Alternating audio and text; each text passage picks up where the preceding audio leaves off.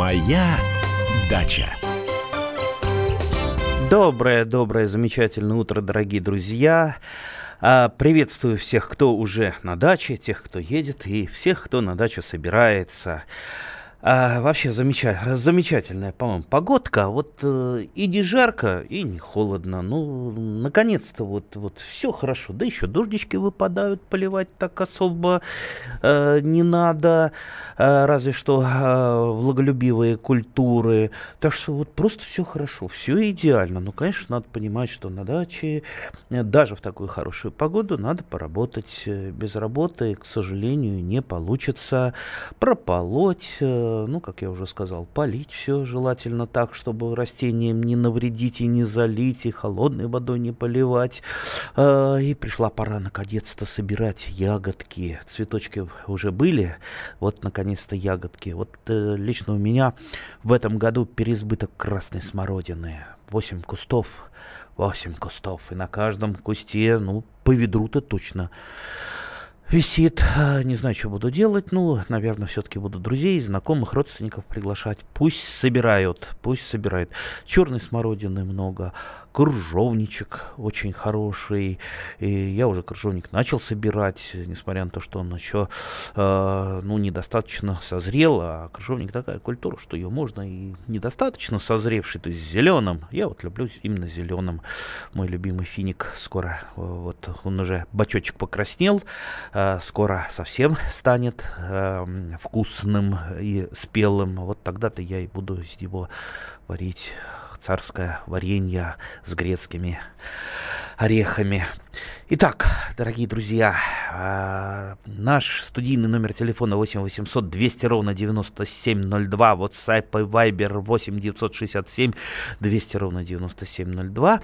Пишите, звоните, рассказывайте о том, что у вас получается, что у вас все хорошо. Ну, если что-то не получается и что-то не очень хорошо, тоже пишите, звоните. Хотя, конечно, хотелось бы больше услышать о том, что получилось, чем о том, э, что не получилось. Сейчас наверняка многие э, готовятся задать вопрос, а вот у нас заболело, вот помидоры начинают болеть, огурцы начинают болеть, чеснок желтеет. Ой, какой я замечательный вчера получил э, вопрос от одной дамы по поводу чеснока. Вот желтеет чеснок, и чем я его только не лечила.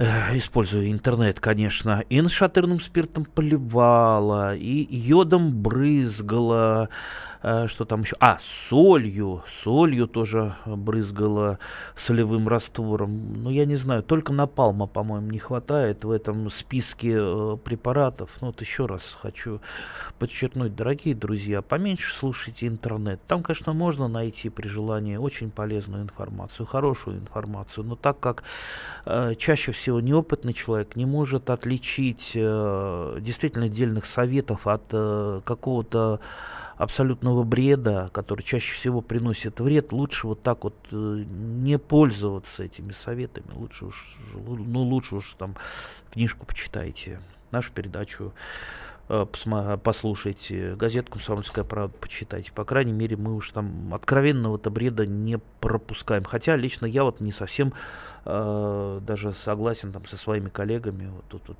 э, прошла информация про борщевик, а, и о том, что, м, м, по-моему, Московской области собираются принять закон, штрафовать за борщевик. Ну, мы, садоводы, уже привыкли к вот этим периодическим бро- вбросам всевозможных э, фейков э, и, и пожеланий от чиновников, что мы вот за это будем штрафовать вас, за это. Э, привыкли, уже чаще всего не обращаем внимания. Ну, По поводу той же самой картошки, ка- картошки, она оказалась фейком же, что будут штрафовать за использование своего посадочного материала. Я об этом сразу сказал, что полная ерунда, несмотря на то, что это полная ерунда, разошлось по миллионными такими этими лайками, разлайкано по всему интернету. И, э, по-моему, мало, мало есть э, садоводов, которые про это не слышали. Сейчас вот про борщевик, что будут штрафовать за борщевик. Кого штрафовать-то? Борщевик-то не растет э, на тех участках, э, где садоводы присутствуют. То есть э, это сорняк заброшенных земель, заброшенных, где нет хозяина. Он есть э, вот это вот э, борщевиком наказание э, за то, что земля не имеет хозяина, она брошена. То есть он не растет там, где сено косится, он не растет там, где ведется хозяйственная деятельность, потому что его мгновенно уничтожают, ему просто не дают расти. Поэтому кого штрафовать-то не найдете. Это все равно, что бедных штрафовать за то, что они бедные. А? От этого бедные, от бедных э, не избавишься. То есть борщевик это следствие, а не причина. Э, Кстати, кстати, а, сейчас, сейчас э, я еще расскажу, вот лично я борщевик для чего использую. Во всяком, э, во всяком, скажем так, страшном всегда есть какая-то польза. Я, например, вот у нас в Посадском районе, где у меня дача, есть несколько полей заросших борщевиков. Я езжу туда регулярно а там действительно не поймешь, чья, чья это земля, потому что она не обрабатывается ну, уже многие десятилетия. Я там просто набираю гумус, который образуется после перегнивания борщевика, не боясь даже занести семена. Ну, занесу я семена, ну и что? Э, да я их э, три раза тяпкой прошелся, и не будет у меня борщевика, зато будет прекрасный перегной. Так что я оттуда беру перегной, который нынче нигде не возьмете а, и ни за какие деньги не купите, а купите торф. У нас телефонный звонок, мы продолжим про борщевик и про э, другие растения а, чуть после того, как ответим на вопрос. А, слушаем Евдокия. Здравствуйте. Да. Э, э, это знаете чего? Мне уж 80 лет, я в саду и слушаю ваше радио про чеснок. Да, вот замечательно. Вы, вы знаете, у меня идеальный чеснок, даже вот выдрали его 9 штук. Но я его каждый год, каждый год, это давным-давно, как мне сказали, 30 лет назад, так я делаю. Вот весна, э, подрастает он сантиметров 15, и это листья начинают такие плохие, ну, может, там, и я беру ведро воды, стакан золы, ложку соли и ложку мочевины. И в розовый, водичка розовой марганцовкой. Это не чеснок, а чудо. И всем желаю. Знаете, вот я бы исключил из этого вашего э, препарата все-таки соль. Соль здесь, ну, совсем-совсем не нужна. Я, знаете, я делала без соли, этот рецепт идеальный. Вот я уж, мне 80 лет через э, три месяца. Я каждый год это делаю так. Без соли не будет. Понял. Это вот, Еще... вы знаете, это, это рецепт рецепт. Уж он вот сколько длится, и каждый год у меня идеальный чеснок.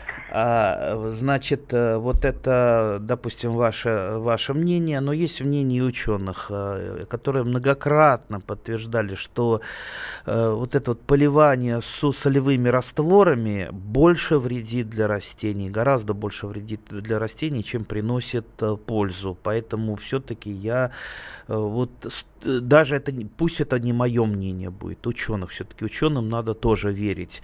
Это первое. Второе, э, насчет чеснока. Если вы хотите, чтобы был хороший чеснок, во-первых, э, никогда чеснок по чесноку не сажать, это первое. Второе, большую часть чеснока, а лучше вообще весь чеснок выращивать из однозубок, которые вы получаете из бульбочек.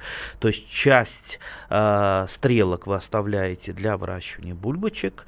Э, таким образом, образом ваш посадочный материал обновляется, ведь чеснок культура вегетативно размножаемая. Если вы, э, э, если вы, вы, вы, вы высаживаете дольки чеснока, естественно, все болезни с прошлого года переходят опять. Э, так что, ну, можно еще применить э, откапывание луковиц чеснок, э, чеснок, э, чеснока, э, то есть после, после ну, где-то уже в конце мая, просто их максимально раскапываете, освобождайте луковицу, меньше будут будут э, поражаться грибными болезнями такие растения. Э, так что, дорогие друзья, чеснок э, выращивается хороший, если его уметь выращивать. Моя дача. Товарищ адвокат! Адвокат! Спокойно, спокойно. Народного адвоката Леонида Альшанского хватит на всех. Юридические консультации в прямом эфире. Слушайте и звоните по субботам с 16 часов по московскому времени.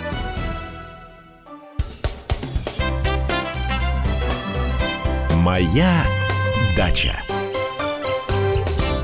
А мы продолжаем нашу садово-развлекательную передачу. С вами по-прежнему я, Андрей Туманов. У нас есть еще телефонные звонки. Давайте мы больше всего внимания оказывать именно телефонными, телефонным звонкам. Так, Александр у нас, да? Давайте. Да, а, здравствуйте. алло. Здравствуйте. Здравствуйте. Чем нас порадуете? А, да, да я порадую тему. У меня дополнение вот к той земле, которую вы говорили, что вот что и там и борщевики растут, и сорняки. Дело в том, что это и противопожарная безопасность.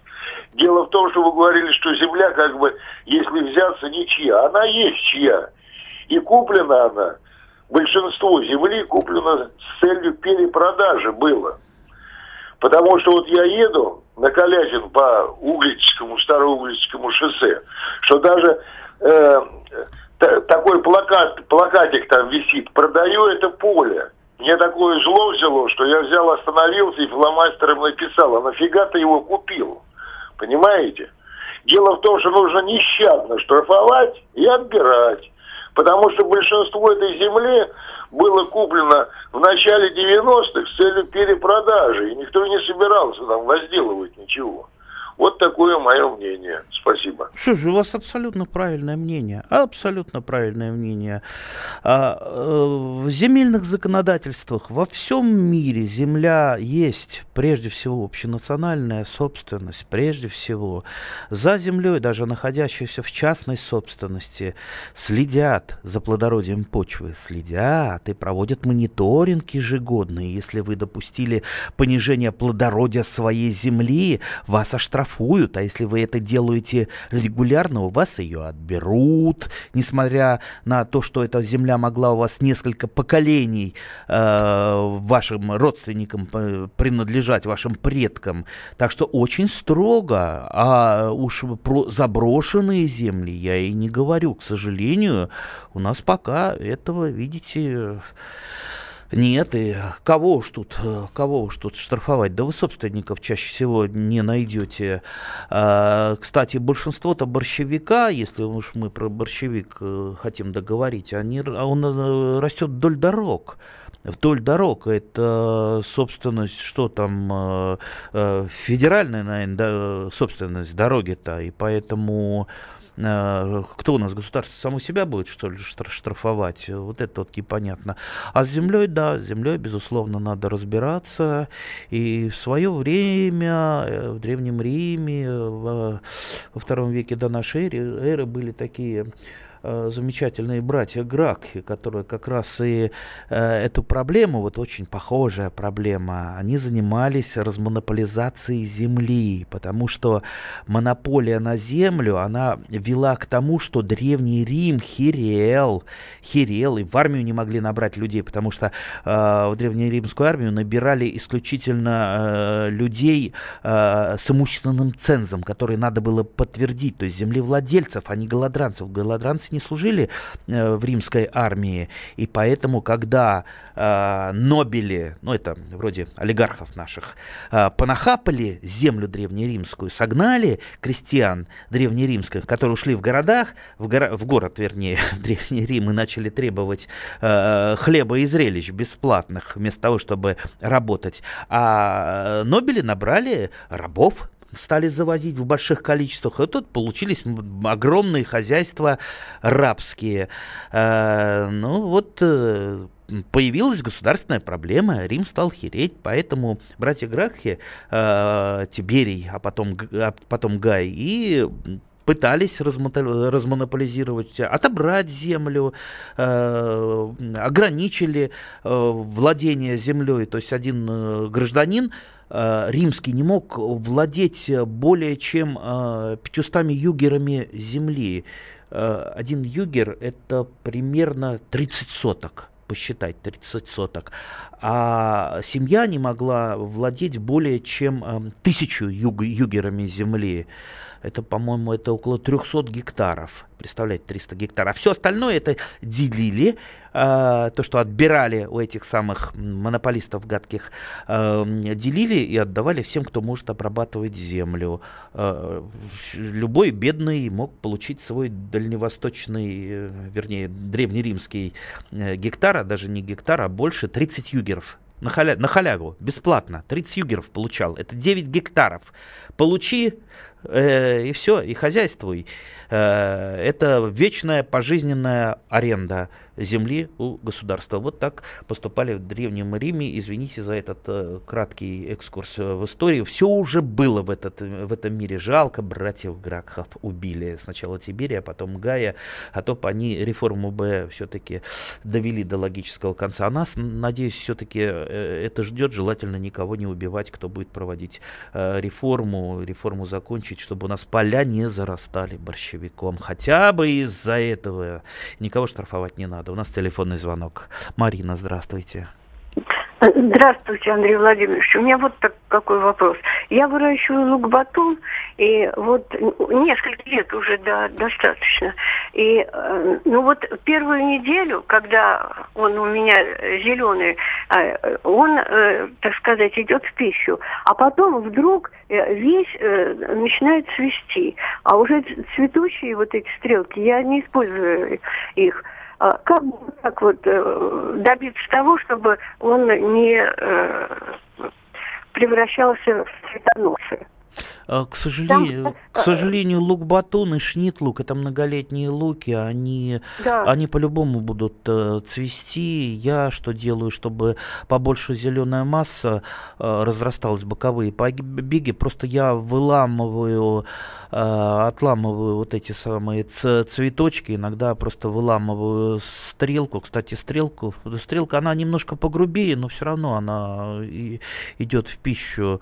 Э, так что, ну вот, вот единственный способ просто цветочные стрелки убирать, вламывать и все. Больше способа я э, не вижу. Э, можно оставлять тот же шнит лук. Я очень у многих видел э, на цветочных грядках, потому что он цветет очень красиво, обильно и, угу. и очень хороший, хороший цветонос, фактически все лето цветет. Ну вот, если мне нужен лук э, на э, все-таки в пищу, я, конечно, с, со стрелками, с цветами вот так вот э, разбираюсь. Кроме того, все-таки пересевайте периодически свой лук, не выращивайте его на одном месте больше, там, ну, больше семи, наверное, лет, больше пяти. Ну, желательно, чтобы э, все-таки э, вы освежали, освежали свои посадки немножечко в другом месте, потому что и лук, батон, и шнит лук, особенно во влажные годы, они тоже могут э, болеть,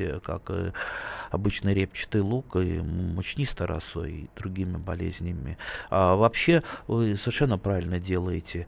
А, вот, э, использование многолетних луков для а, потребления зелени а, у нас, к сожалению, в России почему-то ну, не очень популярно. В основном зелень используют от репчатого э, лука. Но репчатый лук, он выращивается на репку, а зелень должна идти именно от многолетних луков, луков которые растут как трава, они есть, в принципе, трава. Они не имеют луковицы, зато имеют море зелени. Причем эта зелень более диетическая, чем зелень от э, репчатого лука. Тот же лук-батон он и понежнее будет, и не так, э, не так пахнет, как зелень от э, репчатого лука. И вроде бы и витаминов там побольше. А есть еще и лук э, душистый, лук-слезун, то есть э, э с таким запахом немножечко чесночным э, луки с плоск, плоскими ли, листьями, есть и лук многоярусный, то есть это целый мир э, многолетних луков. Так что э, сажайте, сажайте побольше многолетних луков, э, и будет вам настоящий вкусный, замечательный э, витамин. Ну вот, собственно, про многолетние луки. Так, давайте посмотрим, что у нас. У нас что-то... Так, дерево высасывает воду из почвы, испаряет в атмосферу.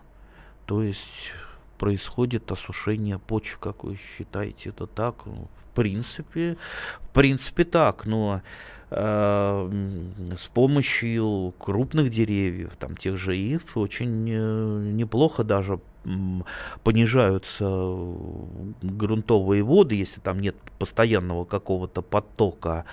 Э, но для все-таки Э, для осушения почв кардинального все-таки деревьев, конечно, э, маловато. Здесь нужна мелиорация, не побоюсь этого слова. Мелиорация от слова мелиоратио, тех же латинских, то есть улучшение а, дело в том, что мелиорация путем э, стока, допустим, вот, э, организации каких-то колодцев, э, прудиков, это ну, наиболее простое и наиболее эффективное средство для того, чтобы грунтовые воды, по крайней мере, понизить до так, таких значений, чтобы, чтобы могли растить, расти плодовые растения. В крайнем случае насыпать насыпают холмики, на холмиках выращивают желательно карликовые яблони э, с не со стержневой корневой системой. Мы вернемся после перерыва.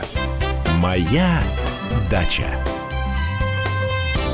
Слушайте в нашем эфире совместный проект «Радио Комсомольская правда» и телеканала «Спас».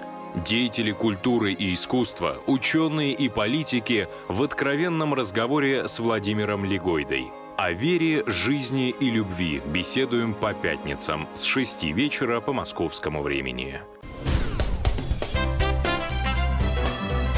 Моя дача.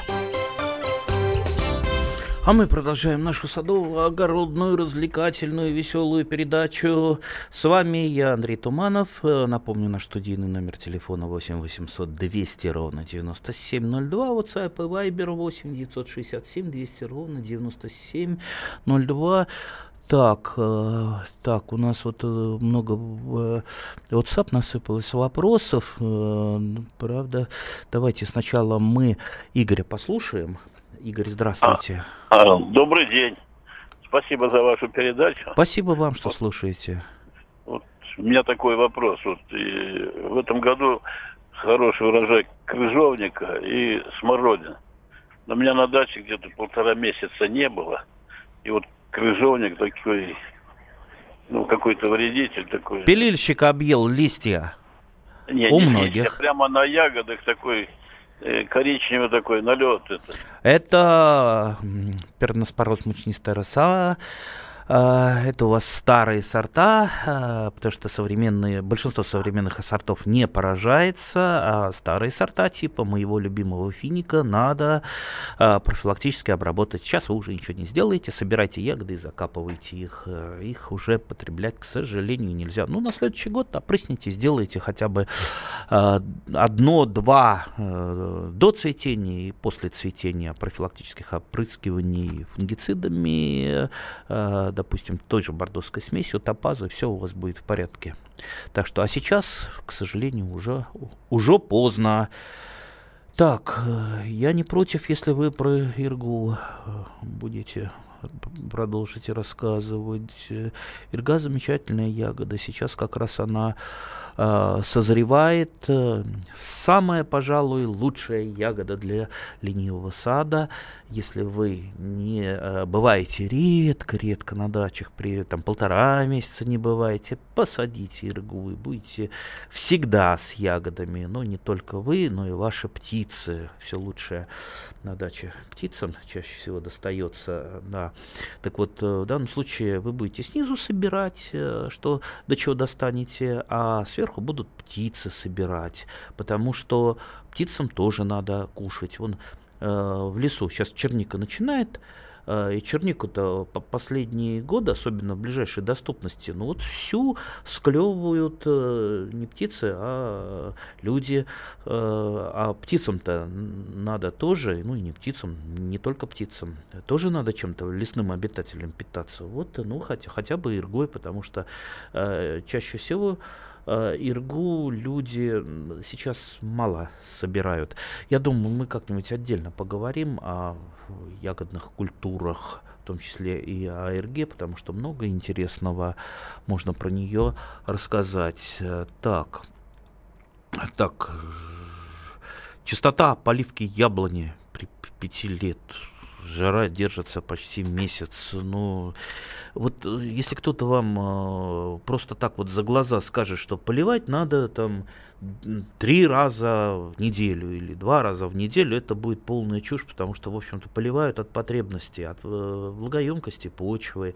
И опять же, как поливать? Поливать можно по-разному. Поливайте яблони в жару не по поверхности почвы, потому что лить на поверхность почвы это все равно, что испарять э, влагу. У вас 90% влаги улетит э, в воздух.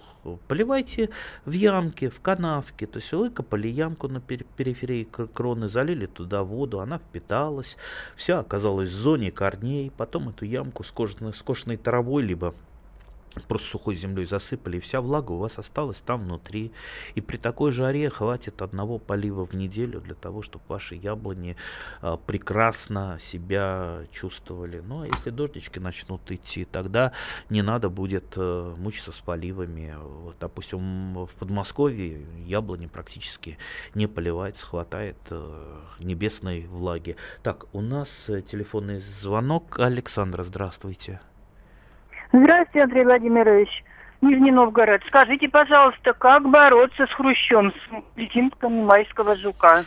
Вот, всю э, Викторию, э, всю клубнику съедает. Э, вот э, трудный вопрос задаете. А вот как бороться? Вы же а, конечно, хотите получить какой-то простой и легкий способ, и стопроцентный, как большинство садоводов, нет такого способа. Но вот э, представьте, вот такая вот здоровая гусеница сидит в почве. Э, вы же не будете проливать свою почту, почву, а это, кстати, и запрещено с точки зрения закона, Uh, то есть нет регламента полива почвы ядохимикатами. Если вам кто-то советует проливать почву, допустим, раствором фунгицидов. Это не слушайте этих советов. То есть в регламентах препаратов проливки почвы нет. То есть это приносит почве больше вред чем э, некоторую защиту от болезней и вредителей. Также и с хрущом ни, ничего не, не сделаете, кроме как первое. А, вот э, крота все недолюбливают, вот такой он, э, гад и мерзавец, там, холмики оставляет, да, а ведь э, крот-то ничего не грызет и не ест, и никакие корни не подъедает. Если что-то у вас кто-то подъедает, это водяная крыса, скорее всего. А крот, он э, исключительно животную пищу ест животную пищу. Видите, на что я намекаю. То есть единственный борец э, с майским хрущом это как раз э, тот самый крот, которого большинство э, хочет э, извести. А вот я, например, с ним договорился. Я живу с ним, э, вернее, с кротиной семьей э, в таком вот... Э, у нас пакт о ненападении. Я крота не трогаю, он особо мне не вредит. А периодически образующийся холмик, там выброс э, лишней земли с охотничьих его нор, доллара, ну, это легко разравнивается. В принципе, он э, большую часть майских хрущев уничтожает, э, хрущей, личинок. А, плюс еще перекопка. Во время перекопки э, обязательно выбираю, выбираю э, все личинки проволочника и майского хруща. Можно попробовать еще какие-то приманочные, но это по весне все-таки приманочные ямки делаю, туда складываю резанный картофель, засыпаю землей, ставлю вешки, э, вешки. Там, например, э, очень много проволочника собирается голодного по весне, который быстро я из почвы и изымаю. А, ну вот, вот. Плюс, знаете, кто мне... Э, трясогузка очень помогает. Как только я начинаю копать почву, трясогузка сразу же прилетает и ходит у меня, путается под ногами, не боится и выбирает, э, ну, червей-то жалко, конечно, они пользу приносят, но она выбирает э, в основном э, и, и хрущей, и э, личинок жука-щелкуна, что есть проволочник, это личинка жука-щелкуна. Так что, ну вот, если я вас не порадовал, извините, но нет простых способов. К сожалению, последнее время майского хруща стало много, то есть это вот периодически бывают такие раз в 3-4 года взрывы или так называемые эпифитотии, когда массовое размножение какого-то вредителя. Вот в этом году массовое размножение хруща было, поэтому он так здорово у вас все покушал. Так, э, давайте попробуем. Э, так, как найти собственников? Э, ой, некоторых собственников можно найти на карте Рос, реестра, который находится в интернете. А так вообще-то да, очень сложно. Вообще не мы должны собственников искать, а государство, которому мы платим налоги, и которое должно следить за землей, чтобы эта земля правильно использовалась, не зарастала сорняками, э, и не было, было все на ней в порядке, и почва, и плодородие почвенное не терялось. Так что как, как найти, конечно, это проблема проблема. У нас земельные отношения даже не еще не, не древнеримские, как было при братьях, братьях Грахах. Тогда лучше следили за землей, чем, чем сейчас. Так что у нас еще впереди земельная реформа, и если э, ее пока никто не делает, это не значит, что она не нужна. Это значит просто бояться, бояться к теме прикасаться, потому что за последние 2-3 десятилетия столько вокруг Земли накручено, что раскрутить вот этот э, Гордиев узел невозможно, его только придется, извините, рубить. У нас э, телефонный звонок Анатолий. Здравствуйте. Здравствуйте. У меня вопрос. Э, у меня ирга уже э, на садовом участке, лет 10, наверное. Ну, э, цветет обильно, а вот получается все засыхает плоды. Сохнет, прямо тут не наливаются, а сохнут все. Уже лет 10 и все одно и то же. Она у вас растет, растет высоко, то есть там на, я пытаюсь насчет грунтовых вод узнать.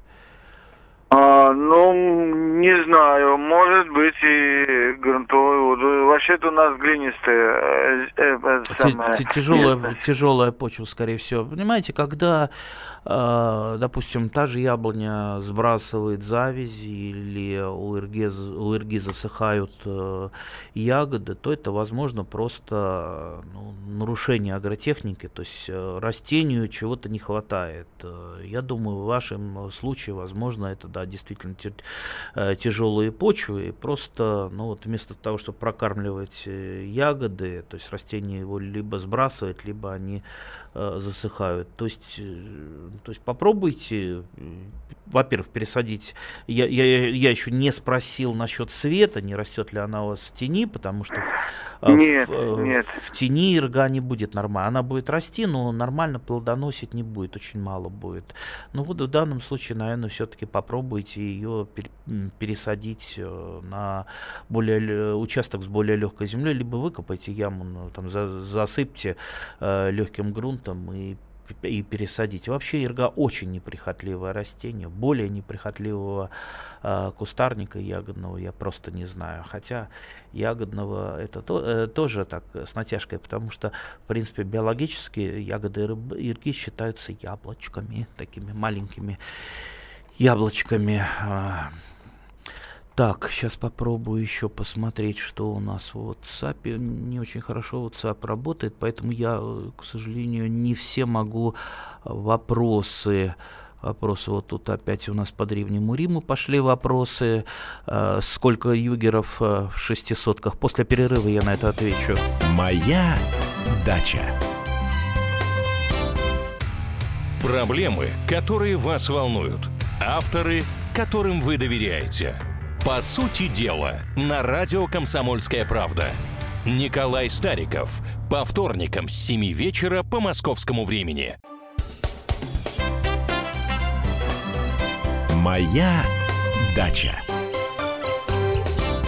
А вы продолжаем нашу садово-огородную передачу. С вами по-прежнему я, Андрей Туманов. Наш студийный номер телефона 8 800 200 ровно 9702. WhatsApp и Viber 8 967 200 ровно 9702. Давайте вот наконец у нас э, WhatsApp заработал, он что-то шалил. Какую пользу или вред приносят ящерицы? Ну, конечно, пользу приносят. Лягушки, ящерицы, птицы, ежики. Э, все эти живые существа приносят пользу. Та же ящерица, чем она питается? Она кушает всевозможных вредителей. Э, кстати, и э, личинку жука-щелкуна может э, достать из земли и майского хруща. Э, так что ящерицы, э, ну, специально, наверное, приносить их на дачу не надо, потому что они, естественно, убегут, если вы поймаете, принесете, а сделать для них какое-то укромное место э, можно. Вот у меня ящерицы появились, когда я сделал такую каменистую горку, остались у меня там от ремонта фундамента камушки. Вот я сложил из них такую горочку. И сами пришли, поселились, им понравилось, сидят периодически на, кам на камушках. Лягушек, лягушек, да, я привозил, потому что не было лягушек. Э, прудик э, маленький у меня из, старой, из старого корыта. И ну, лягушки помогают собирать тех же самых слизней. То есть, если ящерица это дневной хищник, то лягушка ночной, ночью бегает э, и собирает вредителей. Так что вот тот самый биоценоз, который благодаря вот этим вот нашим друзьям образу, образуется, э, если этот биоценоз действительно вот друг друга дополняет, пом, пом, помогает, и вредителей это будет э, различных меньше, не будет э, таких вот взрывных размножений того или иного вредителя, потому что их враги, как те же самые ящерицы, будут, будут те же там, на поверхности и гусениц собирать, и много-много э, разных э, вредителей, потому что они питаются исключительно животной пищей. Так, у нас телефонный звонок. Инна, здравствуйте. Здравствуйте, Андрей Владимирович. Вот у меня такой вопрос. У меня у яблони на месте прививки такой образовался наплыв в виде яблока. И яблони, а дальше ствол идет уже тоньше. Естественно, не хватает ей питания и все. Яблоки один год там пять штучек было, очень хорошие. Я даже не знаю, какой сорт покупали как штрейфинг, а на самом деле не знаю. Они поздние очень. Но она дает поросль. Могу я вот это яблоко прививкой обойти? А, скажите, а поросль э, чего дает? Корневая э, от да, нее. Да, понимаете, ну, теоретически яблоню можно, например, попробовать даже на ирге э, вырастить. И я знаю случаи, когда продавали э, не на саму яблоне.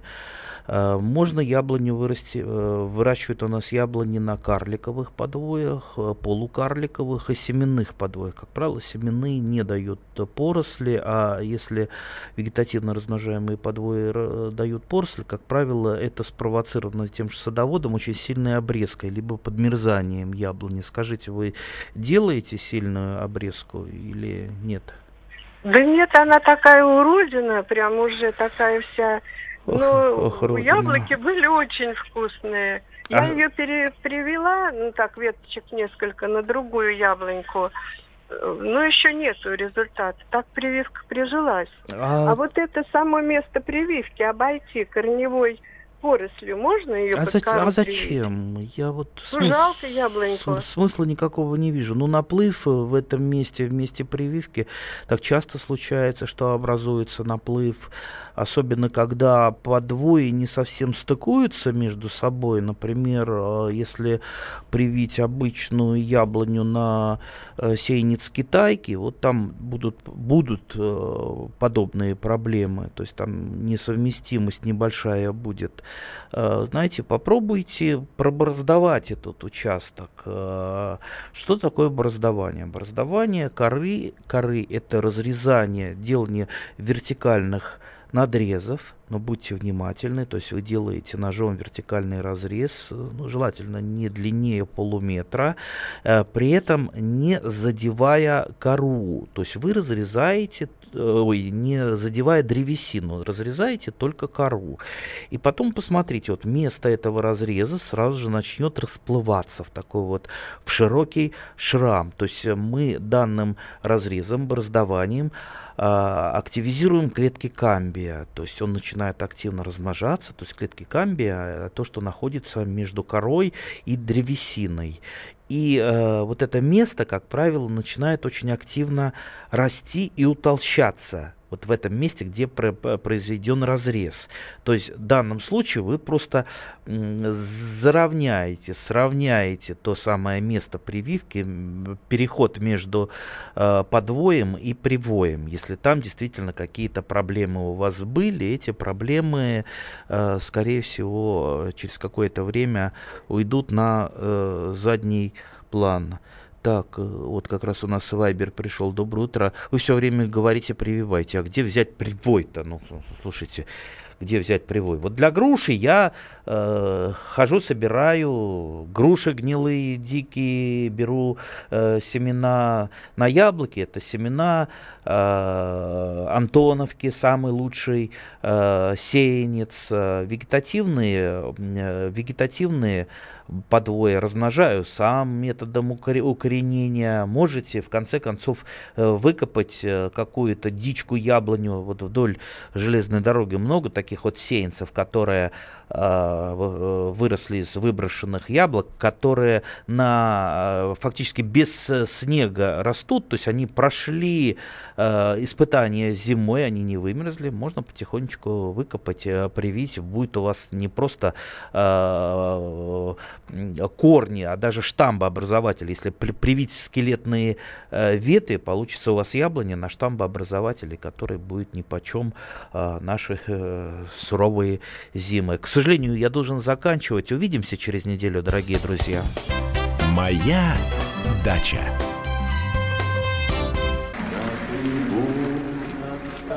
Прекращаю свою деятельность на посту президента СССР. А на небе туча. Илья Ковальчук! Я не верю своим глазам! Это с нами уже явно было. Это дежавю. Воспоминания о прошлом, о том, что было в детстве и молодости, то, что мы бережно храним в памяти. Программу «Дежавю» слушайте по будням с 11 вечера по московскому времени.